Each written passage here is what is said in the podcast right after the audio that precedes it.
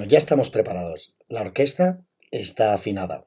La música amansa las fieras. Trabaja en tu medicina natural terapéutica. ¿Comenzamos? Venga, vamos a por ello. En momentos de caos absoluto, tus problemas son tus tempestades emocionales y son las que van a enseñarte con esta maravillosa virtud, la templanza, a navegar gobernando tu barco de manera firme a través de la tormenta. Así, adquieres experiencia al surcar las acrestes olas y te preparas para sortear otros problemas. Porque, amigo mío, todo pasa y de todo se saca una lección, un aprendizaje. Tanto la aceptación como la templanza son fundamentales para nuestro bienestar emocional. Tanto las emociones negativas como las emociones positivas nunca estarán en un estado permanente o indefinido. Debemos aprender y adaptarnos para no perder nuestra perspectiva y comprender y aceptar las cosas que no dependen de nosotros y no podemos cambiar. Esta forma de entender las emociones es un pilar fundamental del estoicismo, pero hoy no he venido a hablar de esta filosofía de vida. Espero que dentro de poco pueda ampliar y desarrollar más sobre ella en un podcast exclusivo. Los cuentos, las leyendas y las fábulas siempre nos han servido para transmitir mensajes, enseñanzas o aprendizajes complejos de una manera simple y llana. De ellos podemos sacar una conclusión o una monaleja que hacen más sencillo su comprensión. Soy David Franco y te doy la bienvenida a Pabellón de Curiosidades. Por un poco de casualidad y mucha causalidad, hoy quiero contarte esta antigua fábula sufí que conocí leyendo al místico indio y maestro espiritual Osho, que significa gurú, y que al final de la entrevista con Aaron Cordero, en la parte más personal, salió a relucir. Es una reflexión como tantas que andan peleando dentro de mi cabeza intentando encontrar su protagonismo. Una de tantas disertaciones que anoto en mi libreta y que hoy quiero compartir contigo a modo de cuento breve. La historia se llama El Anillo del Rey. Y dice así. Una vez un rey de un país no muy lejano reunió a los sabios de su corte y les dijo, he mandado hacer un precioso anillo con un diamante, con uno de los mejores orfebres de la zona. Quiero guardar, oculto dentro del anillo, algunas palabras que puedan ayudarme en los momentos difíciles. Un mensaje al que yo pueda acudir en momentos de desesperación total. Me gustaría que ese mensaje ayude en el futuro a mis herederos y a los hijos de mis herederos.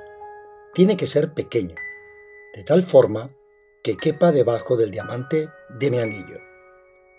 Todos aquellos que escucharon los deseos del rey eran grandes sabios, eruditos que podían haber escrito grandes tratados.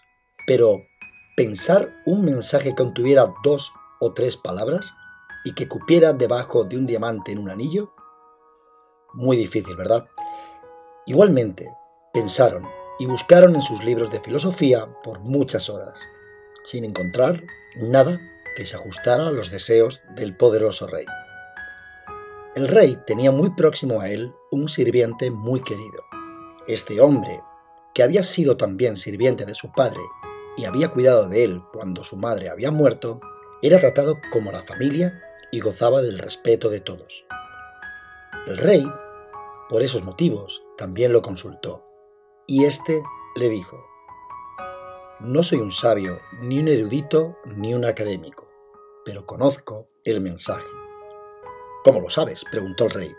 Durante mi larga vida en palacio me he encontrado con todo tipo de gente, y en una oportunidad me encontré con un maestro. Era un invitado de tu padre, y yo estuve a su servicio. Cuando nos dejó, yo le acompañé hasta la puerta para despedirlo y como gesto de agradecimiento me dio este mensaje. En ese momento el anciano escribió en un diminuto papel el mencionado mensaje, lo dobló cuidadosamente y se lo entregó al rey. Pero le advirtió, no lo leas, dijo, manténlo guardado en el anillo, ábrelo solo cuando no encuentres salida en una situación. Ese momento no tardó en llegar. El país fue invadido y su reino se vio amenazado. Estaba huyendo a caballo para salvar su vida mientras sus enemigos lo perseguían. Estaba solo y los perseguidores eran numerosos. En un momento llegó a un lugar donde el camino se acababa, y frente a él había un precipicio y un profundo valle. Caer por él sería fatal. No podía volver atrás, porque el enemigo le cerraba el camino. Podía escuchar el trote de los caballos, las voces y la proximidad del enemigo. Fue entonces cuando recordó lo del anillo. Sacó el papel, lo abrió y allí encontró un pequeño mensaje tremendamente valioso para el momento. Simplemente decía, esto también pasará. En ese momento fue consciente de que se cernía sobre él un gran silencio. Los enemigos que lo perseguían debían haberse perdido en el bosque, o debían haberse equivocado de camino, pero lo cierto es que lo rodeó un inmenso silencio. Ya no se sentía el trotar de los caballos. El rey se sintió profundamente agradecido al sirviente y al maestro desconocido. Esas palabras habían resultado milagrosas. Dobló el papel, volvió a guardarlo en el anillo y reunió nuevamente a su ejército y reconquistó su reinado. El día de la victoria, en la ciudad hubo una gran celebración con música y baile, y el rey se sentía muy orgulloso de sí mismo. En ese momento, nuevamente, el anciano estaba a su lado y le dijo, Apreciado rey, ha llegado el momento de que leas nuevamente el mensaje del anillo. Pero, ¿qué quiere decir? Preguntó el rey. Ahora estoy viviendo una situación de euforia y alegría. Las personas celebran mi retorno, hemos vencido al enemigo. Escucha, dijo el anciano, este mensaje no es solamente para situaciones desesperadas, también es para situaciones placenteras, no es solo para cuando te sientas derrotado, también lo es para cuando te sientas victorioso. No es solo para cuando eres el último, sino también para cuando eres el primero. El rey abrió el anillo y leyó el mensaje. Esto también pasará. Y nuevamente sintió la misma paz y el mismo silencio en medio de la muchedumbre que celebraba y bailaba. Pero el orgullo, el ego, había desaparecido. El rey pudo terminar de comprender el mensaje. Lo malo era tan transitorio como lo bueno. Entonces el anciano le dijo, recuerda que todo pasa. Ningún acontecimiento ni ninguna emoción son permanentes. Como el día y la noche hay momentos de alegría y momentos de tristeza.